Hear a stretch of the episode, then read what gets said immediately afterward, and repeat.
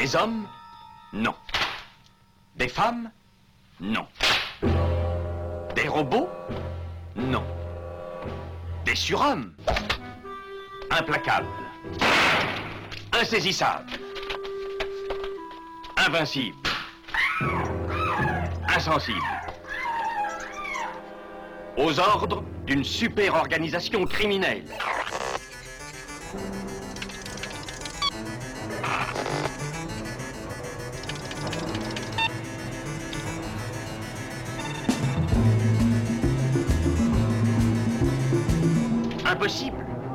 Rien n'est impossible pour... Culture prohibée. Bienvenue pour ce nouvel épisode de Culture Prohibée. Culture Prohibée, c'est l'émission hebdomadaire de la culture panette du Ciboulot, coproduite par Radiographite, graphite.net et animée par l'équipe des films de la Gorgone, lesfilmsdelagorgone.fr. Culture Prohibée, c'est aussi un profil Facebook et un podcast disponible sur différentes plateformes. Tous les détails sont sur le blog de l'émission culture-prohibée.blogspot.com.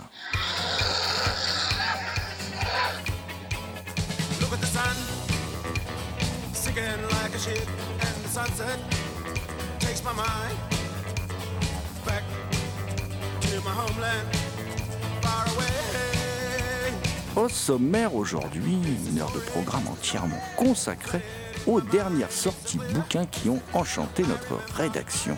Nous causerons de Gohanna Massacre de Thierry Poncé, paru dans la collection Carnage chez Zone 52 Éditions. Ça sent le sapin, un ouvrage collectif, dernier opus en date, tout du moins au moment où on enregistre l'émission, de la collection Gore des Alpes.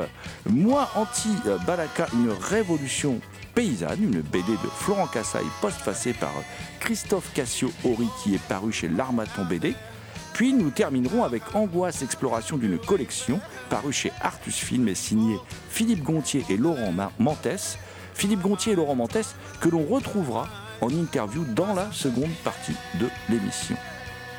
L'équipe de Culture Prohibée remercie Philippe Bataglia, Kevin Boissezon, Christophe Cassio-Horry, Jérémy Grima et Thierry Lopez pour leur aide sur cette émission.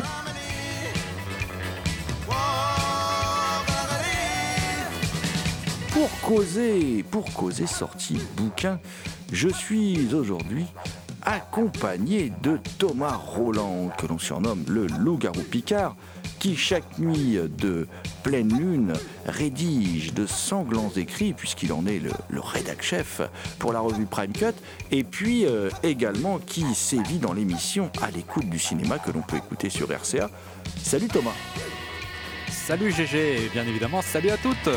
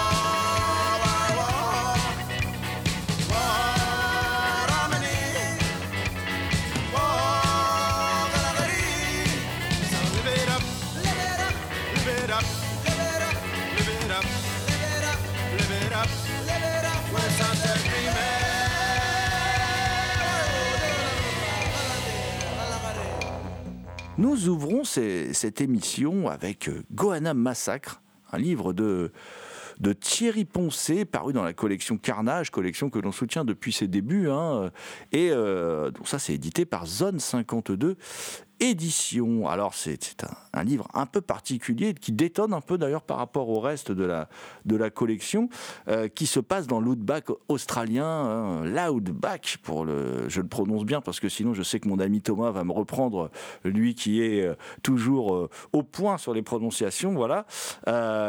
Et donc on est dans l'outback, sauf pour Roald Dahl, mais ça c'est une private joke, voilà.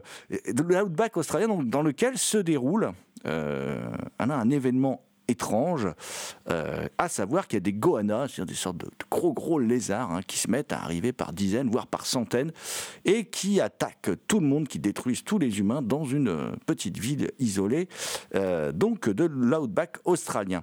Alors plus exactement, la ville de Jarrah Creeks dans l'état du Queensland, près de la frontière du Northern Territory. Alors pourquoi, comment? Bah, Ça, on, le sait très vite, hein, puisqu'on est dans une dans un coin où les aborigènes sont particulièrement maltraités. Euh, ils, sont forcés de cohabiter avec des blancs, des blancs qui sont plutôt quand même euh, assez idiots et racistes, et euh, ils n'ont même pas le droit, par exemple, de boire dans le même bar avec eux. Donc il y a une, au niveau du bar, il y a il y a comment dire un petit vassistas qui est ouvert par lequel on leur donne de l'alcool pour qu'ils puissent se saouler. On les saoule à bon escient, hein, voilà, hein, pour la, pour la, alors à bon escient euh, pour les blancs en tout cas, hein, qui les maintiennent dans une forme d'alcoolisme, euh, voilà. Et, euh, et puis un jour, et puis un jour, comment dire, il y a un, noir qui va être tabassé et qui va être torturé et laissé pour mort. Et c'est là que Grand-Ma Jackson, elle va se venger en appelant le Grand Goanna par le biais d'un rite ancestral. Et c'est à partir de là que bah, tout le village va être exterminé. Voilà, toute la ville va être exterminée. Euh, et en fait, euh, d'ailleurs, bon, ils l'ont presque mérité. D'ailleurs, c'est assez drôle. Hein, voilà, donc, euh, et le livre va mélanger comme ça, va être une sorte de bouquin choral qui va, qui est pas très gore, hein, qui est pas forcément, qui est très différent du reste de la collection. Une sorte de bouquin choral dans lequel le- plein de personnages vont se croiser. Je, vais surtout retenir, je vais surtout retenir moi un, couple de lesbiennes qui forment un groupe de rock euh, qui sillonne, euh, sillonne l'Australie, qui, qui est assez, euh, qui est assez sympathique, plutôt bien décrit. Et puis un, une, sorte de flic qui se prend pour le plus grand flic du monde et qui est, mais qui est plutôt obsédé par le fait de garder ses bottes très propres. Et, et, ça donne un, un bouquin. Alors je sais que Thomas n'est pas, euh, ne partage pas mon enthousiasme pour ce livre que moi j'ai beaucoup aimé. Moi je trouve que c'est le, il est très à part, mais je trouve que c'est le meilleur bouquin de la collection avec les bouquins de David Didlot, Euh, bon ou de Talion si vous préférez, puisque l'un des pseudos de David Didlot c'est Talion. Euh, voilà, je le dis comme ça, hein, je fais une révélation. David Didlot, alors qu'on qu'on a aussi reçu pour parler de, dans une spéciale Diallo, pour parler de son Firenze Rossa, qui là pour moi pour le coup est mon bouquin préféré de toute la collection, voilà, c'est dit. Mais j'aime bien ce Gohanna Massacre de Thierry Poncet parce que je trouve qu'on est dans autre chose au niveau de l'écriture, quelque chose de très, euh, de très sec, de plus ambitieux, de très, de très comportementaliste. Enfin moi j'aime bien, j'ai beaucoup aimé même d'ailleurs, hein, ça m'a enchanté, je l'ai lu très vite. Euh, et j'ai bien, j'ai bien aimé, j'ai même été surpris par le bouquin parce que je me demandais où il voulait m'emmener euh, quand j'ai commencé la lecture avec tout ce côté choral, tous ces personnages qui se croisent, parce que là je vous en ai décrit que, que quelques-uns, mais il y a un paquet de personnages. Et, euh, et puis bon, même si c'est pas très gore, il y a quand même des gamins qui se font tuer, il y a quand, même des trucs un peu dégueulasses. hein. Voilà, on est dans un livre qui a une certaine.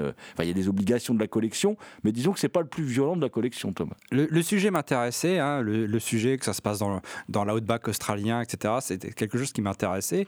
Mais euh, pourtant, tu, tu me l'avais bien vendu hein, dans, dans tous les sens du terme.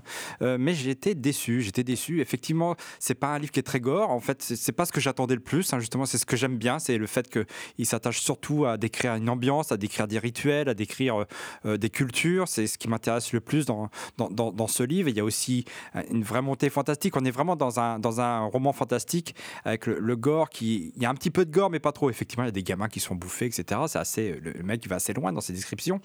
Mais déjà, ce couple de lesbiennes, je sais pas ce qu'il fout là. Euh, je sais pas ce qu'elles foutent là, ces deux-là. Je trouve qu'elles sont inutiles. Mais c'est surtout, moi, là où je te rejoins pas, c'est sur le style. Je trouve le livre assez mal écrit. Il y a des longues phrases sans verbe. Il y a des phrases où il manque des mots. Il y a des personnages qui changent de nom d'un chapitre à l'autre. Il y a un moment, il décrit quatre chiens et d'un paragraphe à l'autre, il change de nom aussi. Et euh, ça, ça a gâché ma lecture alors que je trouve que l'histoire est vraiment intéressante, les personnages sont intéressants, mais je trouve qu'il n'y a aucune rigueur au niveau de l'écriture. Eh ben, on va vous laisser trancher, chères auditrices et auditeurs. Moi, moi ce que j'aime dans cette écriture, c'est la scansion, le rythme, justement. C'est ça que j'aime. Et euh, moi, je suis un peu happé par l'écriture. Moi, par contre, j'aime beaucoup son écriture. Ah oui, effectivement, euh, il y a une petite, euh, petite erreur sur les, noms des chiens et tout ça. Mais ça m'a même pas gêné, moi, la lecture.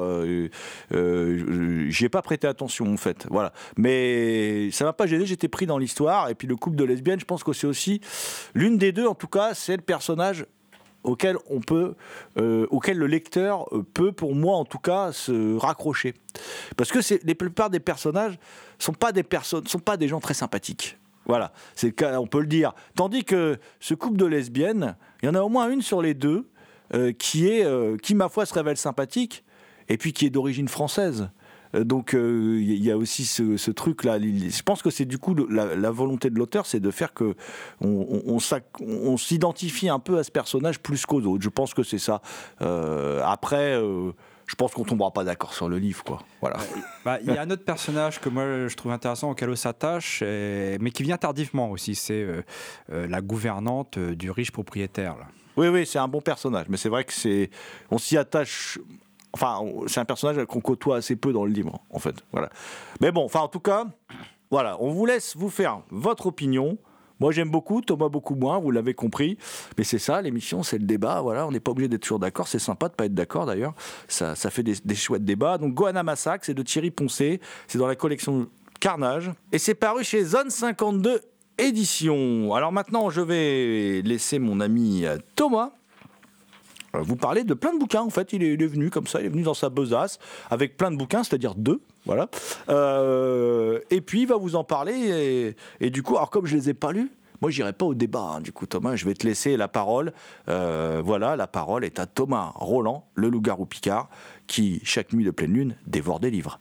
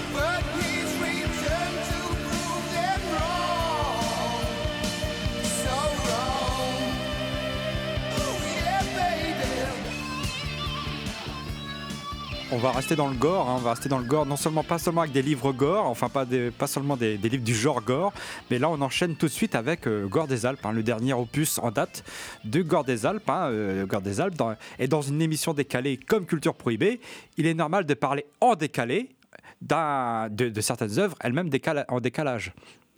Donc Ça sent le sapin est un ouvrage collectif de Gore des Alpes qui réunit des nouvelles de tous les auteurs qui ont déjà publié dans la collection depuis son horrible naissance dans le sang et la douleur. Avec un tel titre à faire frémir les écologistes, il est bien évidemment question de mort, mais surtout de Noël, le volume étant paru à l'occasion des fêtes de la fin d'année 2021. Ainsi, François Marais nous livre sa vision très personnelle via une petite bande dessinée du repas familial, des récits courts mais qui font mouche avec toujours les mêmes ingrédients, du sang, de la cruauté, du sexe, de la chrétienté, forcément, des plats préparés avec plus ou moins d'amour, des liquides divers, tout cela servi par des cannibales, des personnages ivres de vengeance, des zombies en colère, ou encore des scientifiques qui auraient mieux fait de s'abstenir de faire certaines expériences, selon le nouveau venu dans la famille Gore des Alpes, vin chaud. Surtout, ce n'est pas parce que c'est Noël qu'on ne va pas y trouver quelques nazis. Toujours aussi arrogants, ils ne savent pourtant pas ce que leur réserve cette autre nouvelle recrue, Dita Von Spot, dans son texte Un bon à rien avec du mysticisme en veux-tu en voilà, quand ce n'est pas le fantastique qui se mêle à la féerie pour des histoires parfois drôles, car oui, de l'humour, il y en a, noir bien évidemment, parfois graveleux, faisant alors basculer certaines nouvelles dans la démythification la plus totale, comme l'histoire vraie du petit lutin laid de Jordi Gabiou, toujours aussi incisif, ou encore Angelure de Olive. Le maître de cérémonie lui-même, Philippe Battaglia, réserve également une vision particulière du Père Noël, bien éloignée de celle de Santa et compagnie d'Alain Chabat, tout en donnant une fonction particulière également aux décorations qui ornent le sapin. Thème de Noël oblige, les enfants occupent une place importante dans ces récits pour leur plus grand malheur. Enfants passages, enfants maltraités ou encore enfants délaissés, les pauvres subissent les châtiments les plus infâmes et certaines nouvelles se révèlent carrément douloureuses, comme celle de Stéphanie Glacé. La jeune femme continue de dénoncer le traitement qu'il leur est infligé dans certaines institutions dans Joyeux Noël, titre dont l'ironie n'a d'égal que les atrocités décrites. Chez elle, le fantastique n'a pas sa place, juste l'horreur tout comme chez Louise Anne Bouchard avec Simon Extat, chez qui l'horreur est également bien réelle, tout, dénuée de tout argument surnaturel. Non seulement les garants de la civilisation chrétienne feraient mieux de se tenir bien loin de ce recueil constitué de 13, nombre ô combien maudit, histoire dégoulinante, qui favorise le stupre et la décadence, vous l'aurez compris grâce à Gore des Alpes, ou si vous préférez à cause de culture prohibée, quand ce n'est plus Noël, c'est encore Noël, même si les fêtes de fin d'année représentent pour vous un grand moment de souffrance. Ça sent le sapin, vous vengera d'heures d'indigestes repas familiaux. Thomas, tu es aussi un homme qui ne lit pas que des livres où il n'y a que du texte. Non, il te faut aussi des images. Et donc, euh, tu aimes la bande dessinée. Donc, tu es venu avec une bande dessinée. Et oui, une bande dessinée, bon, on reste toujours dans, l'horreur quelque part, hein, mais cette fois on change de genre, on est plutôt dans, dans une bande dessinée plutôt historique. Nous avions évoqué dans une émission précédente l'Odyssée de mon goût de Didier Cassaille, paru chez l'Armatan BD, qui publie cette fois une bande dessinée d'un autre membre de la fratrie, la fratrie Cassaille donc, qui sont tous dessinateurs. Euh, donc cet autre membre, c'est Florent, Florent Cassaille, qui est illustrateur, aquarelliste et qui a déjà publié des BD dans des revues, mais il est aussi professeur d'histoire et de géographie avec Poids Anti-Balaka, une révolution paysanne, il conjugue euh, ces différents statuts pour témoigner du drame que vit son pays, la République centrafricaine. L'album fait référence à la guerre civile qui a déchiré le pays en 2013. Pour bien cerner le contexte, il vaut mieux remonter à mars 2003 quand le général François Bozizé réussit un coup d'État avec l'aide de l'armée française. Deux ans plus tard, des élections sont organisées, mais l'accession à la présidence de François Bozizé est violemment contestée et une première guerre civile centrafricaine ravage le pays entre 2004 et 2007 jusqu'à la signature d'un accord de paix. Cependant, les rebelles dénoncent la non-tenue des accords par le président Bozizé et reprennent les armes fin 2012, lançant une série d'attaques démarrant la deuxième guerre civile centrafricaine. Le 24 mars 2013, des rebelles de la coalition Seleka s'emparent de Bangui et Bozizé s'enfuit. Michel Jotodia s'autoprogramme président de la République centrafricaine. Le récit de Florent Cassaille relate donc ces sanglants événements, mais en se concentrant non pas sur les conflits prenant place au sein du pouvoir ou de la capitale, mais dans un petit village situé au nord-ouest de la Centrafrique, où musulmans et chrétiens vivent en bonne harmonie, de relations surtout commerciales. Jusqu'au jour où les milices se sont emparées des villages, pillant les maisons, violant les femmes, exécutant sommairement hommes, femmes et enfants.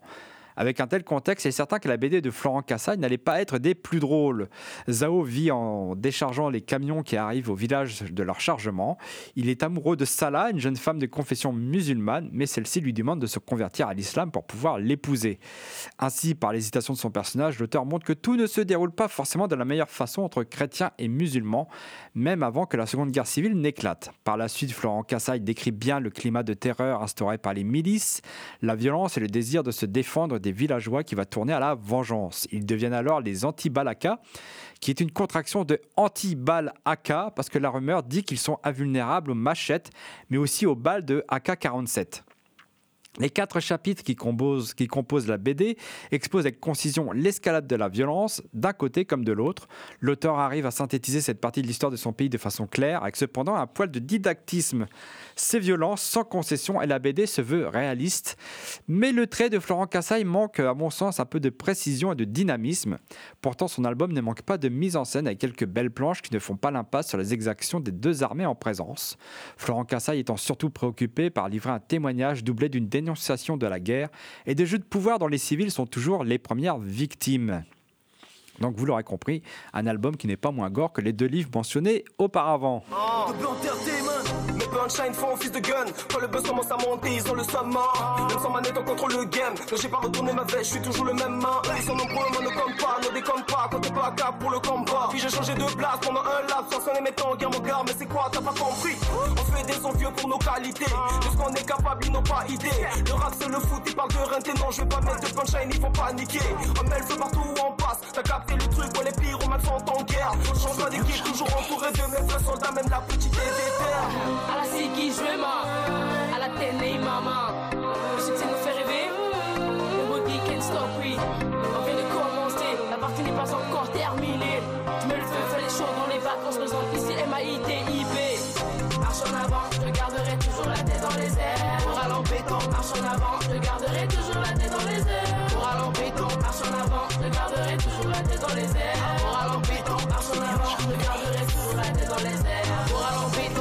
refrains à côté.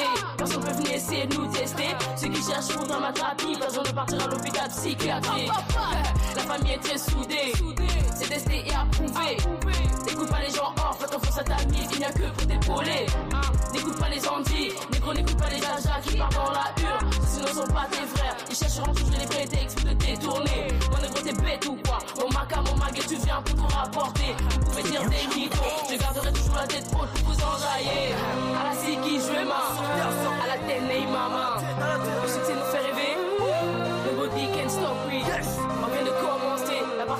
encore terminée. Je mets le feu, fais les choses dans les vacances. Présente ici M-A-I-T-I-B. Marche en avant, je garderai toujours la tête dans les airs. Moral en béton, marche en avant, je garderai toujours la tête dans les airs. Moral en béton, marche en avant, je garderai toujours la tête dans les airs. Moral en béton, marche en avant, je garderai toujours la tête dans les airs. Moral en béton. T'as des diplômes, mais t'as toujours pas trouvé de taf. Moral en béton. T'as du talent, mais aucun label ne veut de toi. Qui obligé de te battre sans en avoir le choix. Moral en béton. T'es cette mère qui a des charges et qui supporte le poids. Moral en béton.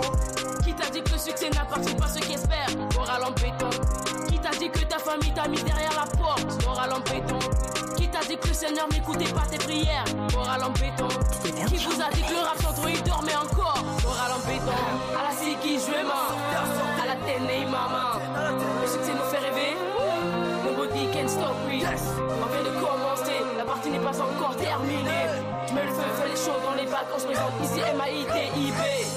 Marche en avant, je garderai toujours la tête dans les airs. Moral en béton, marche en avant, je garderai toujours la tête dans les airs. Moral en béton, marche en avant, je garderai toujours la tête dans les airs. Moral en béton, marche en avant, je garderai toujours la tête dans les airs. Moral en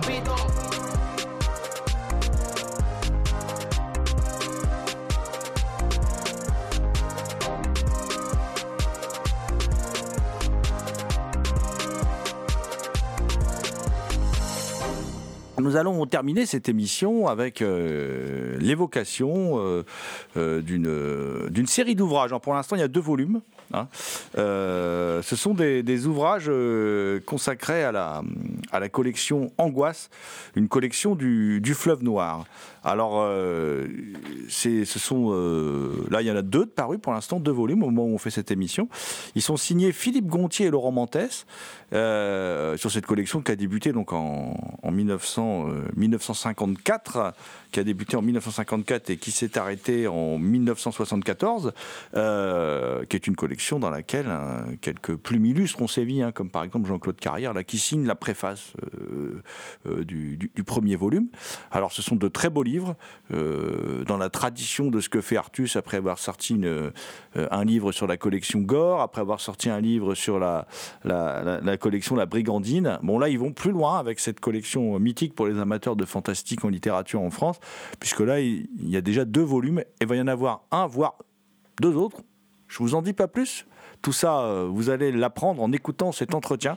Euh, et oui, parce qu'on a, nous, on s'embête pas avec Culture Prohibée. Qu'est-ce qu'on fait? On veut en savoir plus sur cet ouvrage. On contacte les auteurs. Donc, on a contacté Philippe Gontier et Laurent Montes, donc les, deux co-auteurs de Angoisse Exploration d'une collection parue euh, aux éditions Artus Film. Donc, tout de suite, Philippe Gontier et Laurent Montes au micro de Culture Prohibée.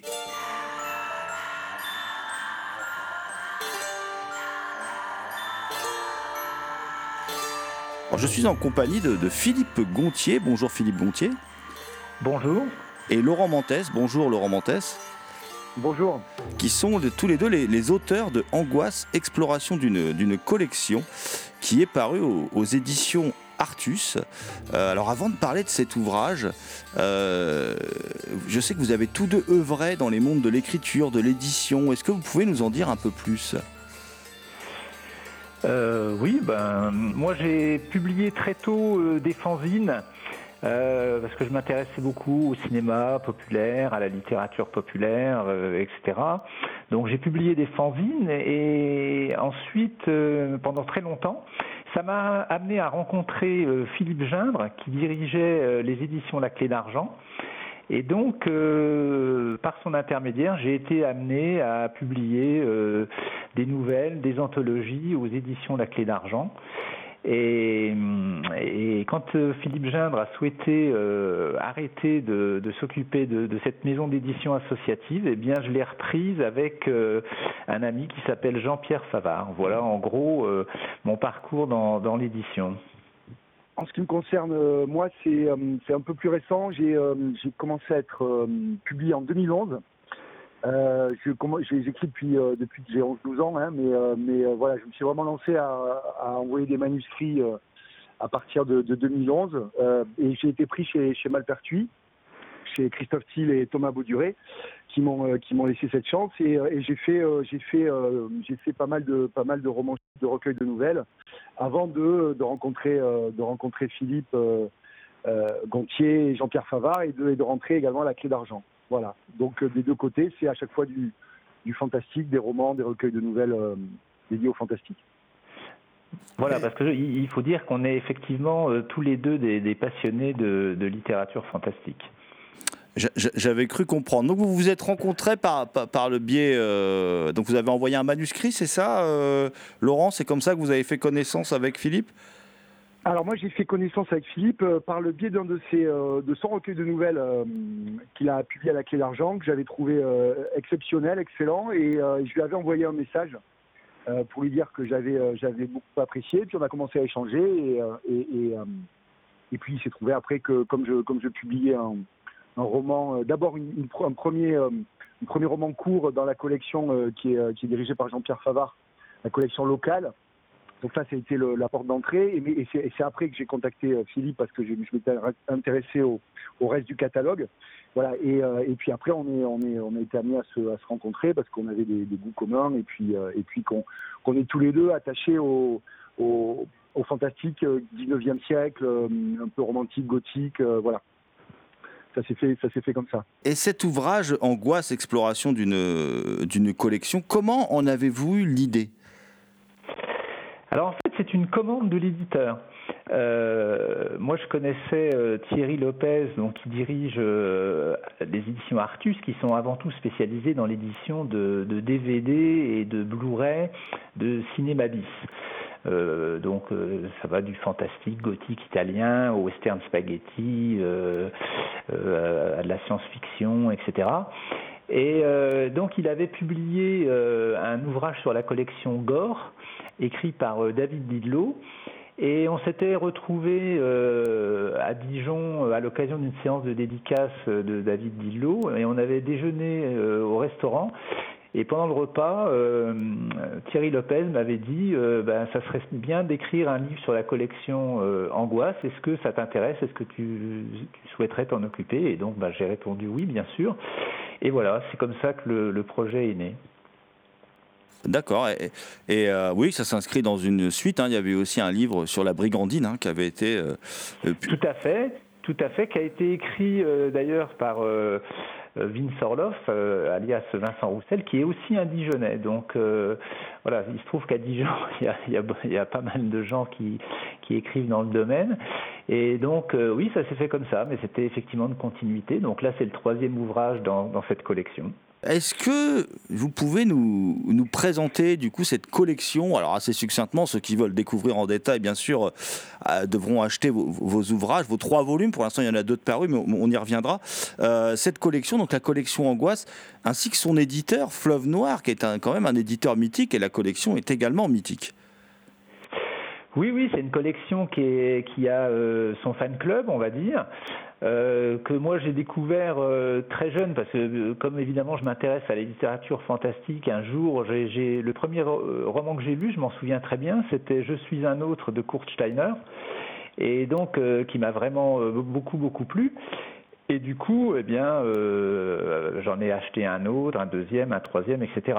Et donc la, la collection Angoisse, elle, elle est née en, en 1954.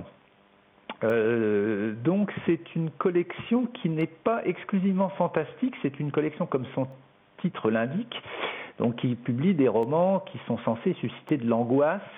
Et la volonté de l'éditeur, c'était de susciter de, un peu le, sentiment que ressentaient les, spectateurs à la vision des films fantastiques de l'époque. Hein. Euh, donc euh, ça peut être aussi du thriller, ça peut être aussi de la science-fiction. Le but, c'est que ce sont des romans qui sont destinés quand même à faire peur, on va dire et donc euh, qui a eu, euh, c'est celle qui a eu le moins de succès en termes de vente des collections du Fleuve Noir, mais elle s'est constituée un public vraiment de passionnés qui, qui lui sont restés attachés et, qui ont fait en, sorte que l'intérêt pour la collection perdure à travers le temps. Je connaissais bien évidemment le Fleuve Noir. Euh, J'avais chez, mes grands-parents, il y avait les, San Antonio euh, chez, comme chez, beaucoup de, familles françaises. Mais la collection Angoisse en particulier, je la connaissais pas du tout. Et, euh, dès que dès que, que Philippe m'en a parlé, moi j'étais, euh, ça m'a tapé dans l'œil tout de suite avec les, les, couvertures de Michel Gourdon, avec ces espèces d'ambiance crépusculaire. voilà, donc donc il a fallu que je m'y plonge moi aussi. Et voilà, donc c'est c'est au final une collection qui est euh, qui, qui, qui, a un petit côté intemporel parce que parce que quand on aime cette littérature là, euh, on, on, aime les récits qui s'y trouvent quoi. Voilà donc euh, donc c'est aussi un peu ça quoi la collection.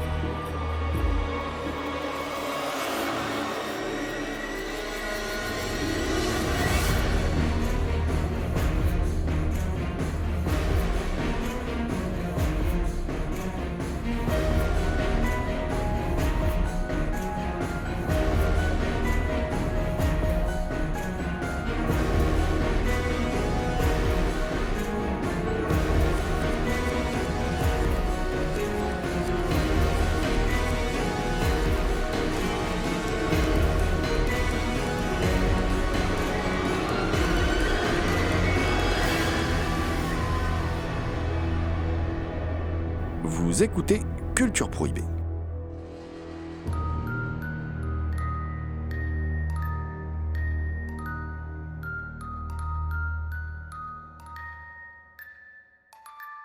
Laurent vous, le rappeliez à l'instant, cette collection, euh, euh, il y a aussi évidemment euh, son logo à tête de mort, ses illustrations, c'est tout un univers cette collection, un univers même graphique, hein, plastique. Et, Philippe Gontier, vous, vous avez signé les illustrations qui ornent cette, comment dire, les trois volumes, très belles illustrations. hein, je, tiens, à vous féliciter.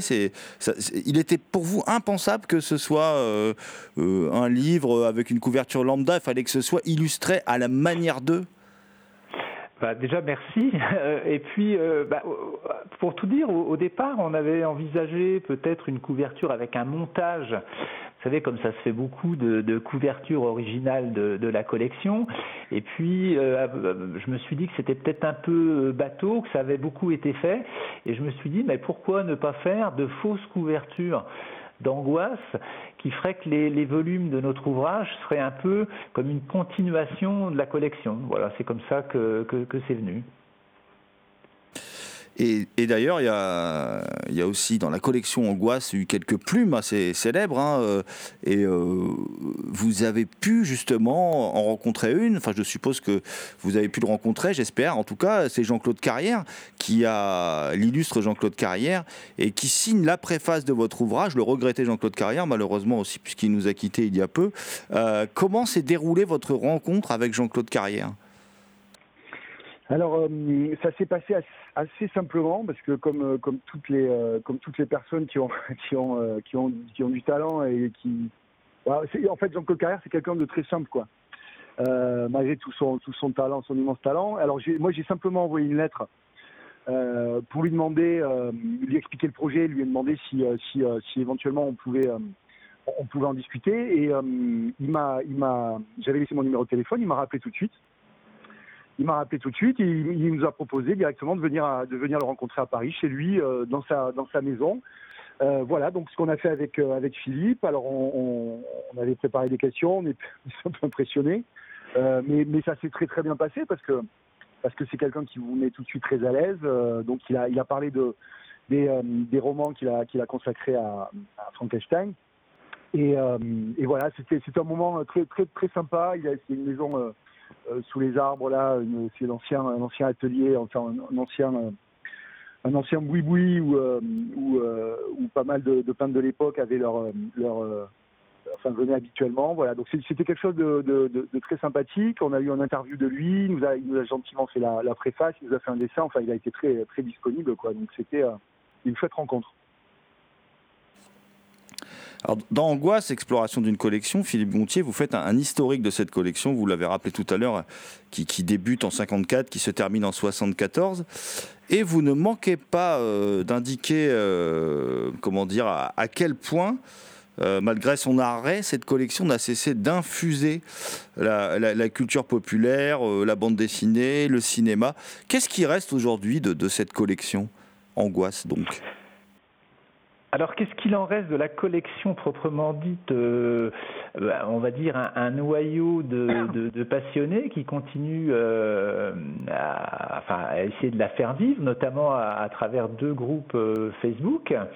Alors, euh, ce sont des gens euh, effectivement euh, un peu âgés maintenant, euh, mais je pense que euh, dans la mesure où beaucoup de romans ont été réédités dans plusieurs collections, soit au Fleuve Noir, euh, je pense à la collection Horizon de l'au-delà ou, ou la collection Super Luxe ou Super Poche, puis aussi chez Marabout. Puis dans la collection euh, Néo, enfin chez, chez Néo, chez Rivière Blanche, du coup, euh, les, jeunes générations ont pu à leur tour découvrir les, auteurs de, cette collection, ce qui fait que euh, elle a quand même perduré euh, bien au-delà de, sa fin. Et notamment un auteur comme Marc Agapi fait vraiment l'objet d'une espèce de culte aujourd'hui, y compris auprès de jeunes lecteurs. Et comment vous l'expliquez, ça, justement? Ah, je sais pas, sans doute, par la qualité des ouvrages déjà, Euh, et puis euh, ben ça échappe un peu, enfin à, à- l'analyse. Je pense que les gens qui sont intéressés par euh, la littérature fantastique sont toujours un peu curieux euh, de découvrir aussi ce qui s'est fait avant. hein. Même les gens qui, lisent les, auteurs actuels, euh, comme Stephen King ou, d'autres, je pense qu'au bout d'un moment, ils ont envie un peu d'élargir et ils se penchent sur euh, ce qui a été fait. Et forcément, euh, à un moment à un autre, on tombe sur la collection Angoisse. C'est inévitable parce que c'est quand même la, principale collection de littérature fantastique française. Euh, euh, donc voilà, c'est incontournable. Ouais, c'est incontournable et, d'autant plus que la littérature fantastique, c'est vraiment une, c'est vraiment une série de, de, textes qui se, qui se répondent euh, les uns les autres depuis le 19e, euh, 18e siècle. Euh, Voilà, c'est, chaque fois, c'est chaque fois les mêmes thèmes qui reviennent, euh, qui sont retravaillés bien sûr, hein, qui sont, euh, qui sont renouvelés, mais euh, voilà, il y a une sorte de fil rouge là qui, qui euh, donc effectivement, comme dit Philippe, on retombe toujours à un moment ou à un autre sur cette collection euh, si on s'intéresse à, à cette, à cette littérature là. Et Et puis je crois aussi que les, les, col- les couvertures jouent un rôle parce que je pense que les gens qui, euh, même sans la connaître, tombent par hasard euh, chez un bouquiniste ou dans une brocante ou dans un Emmaüs sur des couvertures de la collection Angoisse, je pense qu'ils sont attirés forcément par ça et peut-être que ça les incite du coup à découvrir le texte qu'il y a derrière la couverture et, et du coup de, de- de nouveaux lecteurs euh, découvrent la collection.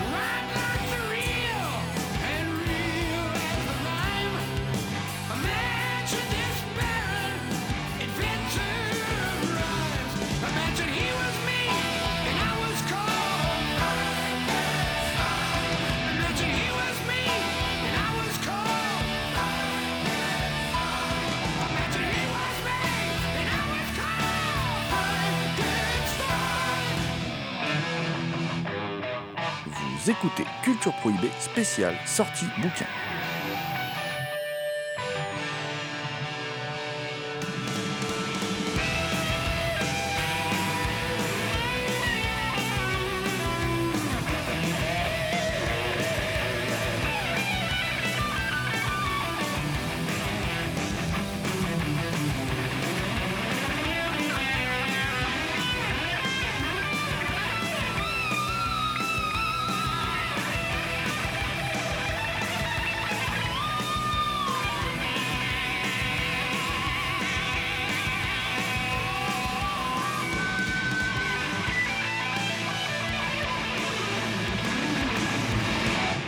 Laurent Mantes, vous, vous- rédigez une approche sociologique de la collection.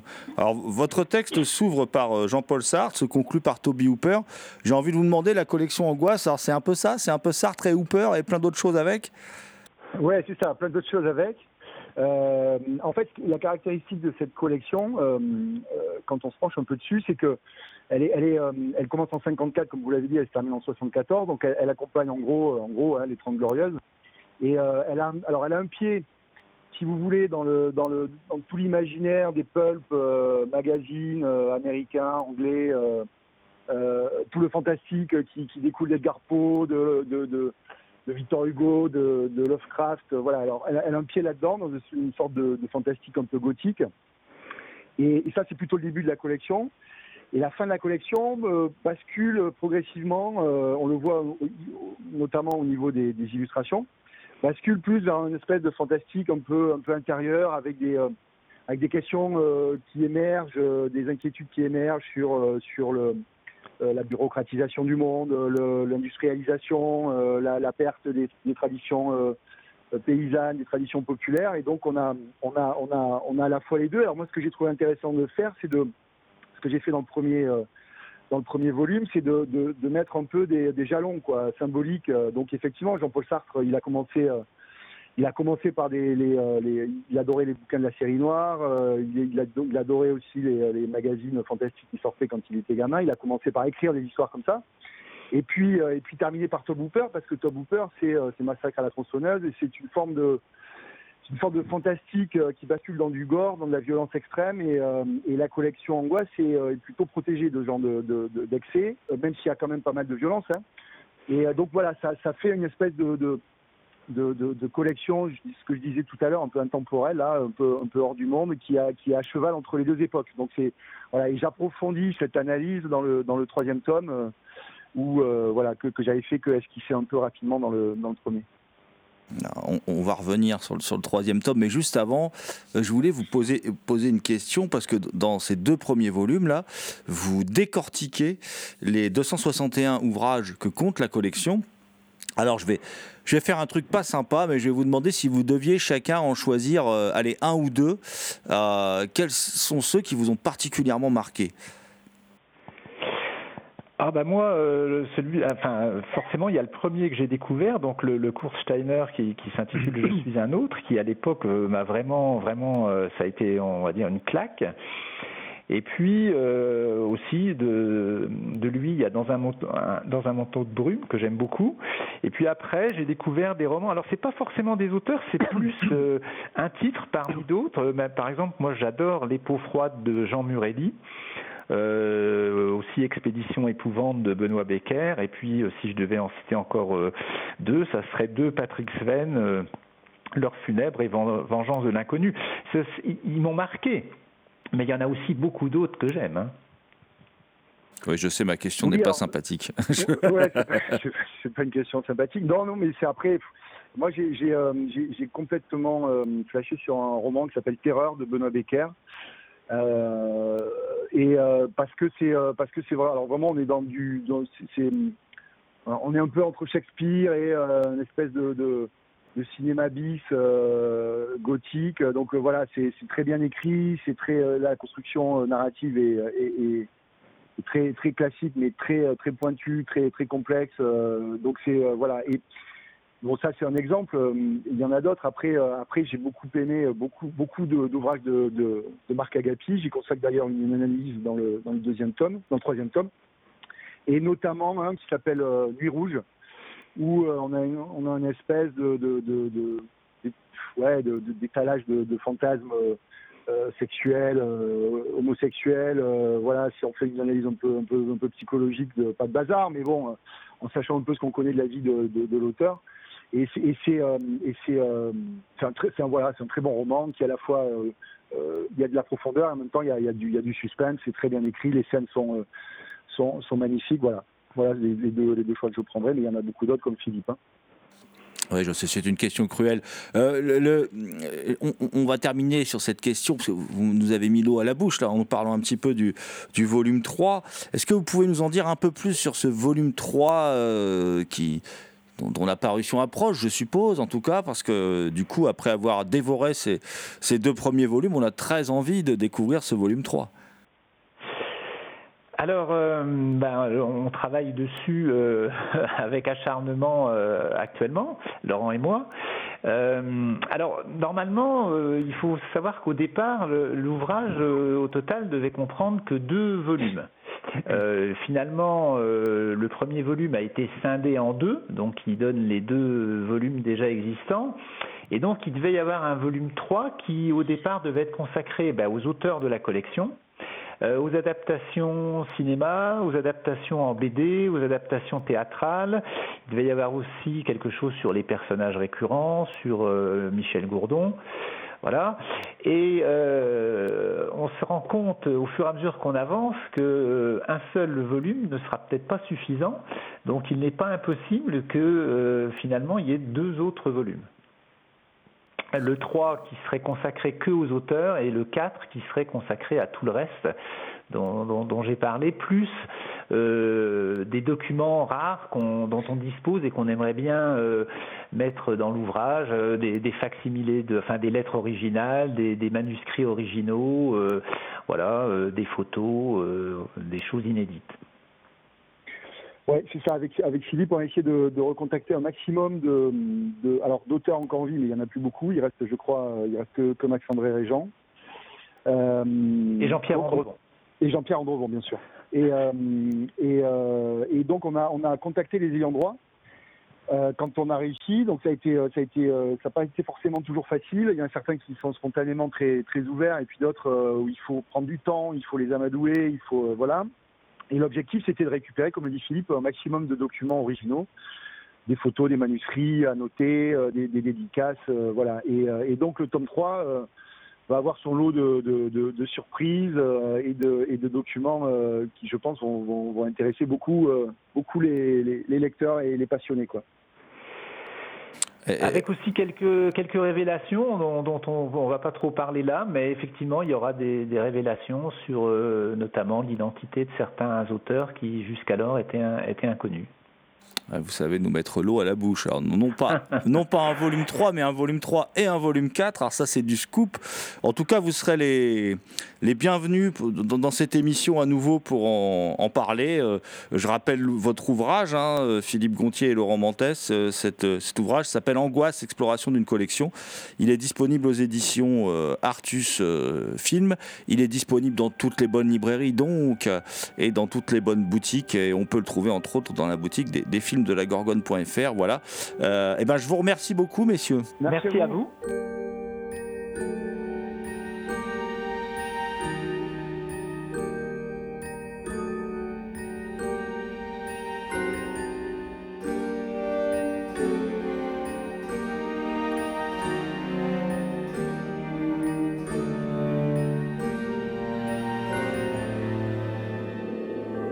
C'était Culture Prohibée, une émission réalisée en partenariat avec les films de la Gorgone et la revue Prime Cut. Culture Prohibée est disponible en balado-diffusion sur différentes plateformes. Toutes les réponses à vos questions sont sur le profil Facebook et le blog de l'émission culture-prohibée.blogspot.com. Culture Prohibée était une émission préparée et animée par votre serviteur Jérôme Potier dit La Gorgone, assisté pour la programmation musicale d'Alexis dit Admiral Lee. Une émission animée avec Thomas Roland, dit le loup-garou Picard and the last but not the least. Je veux bien sûr parler de Léo Mania à la technique. Salut les gens, à la prochaine.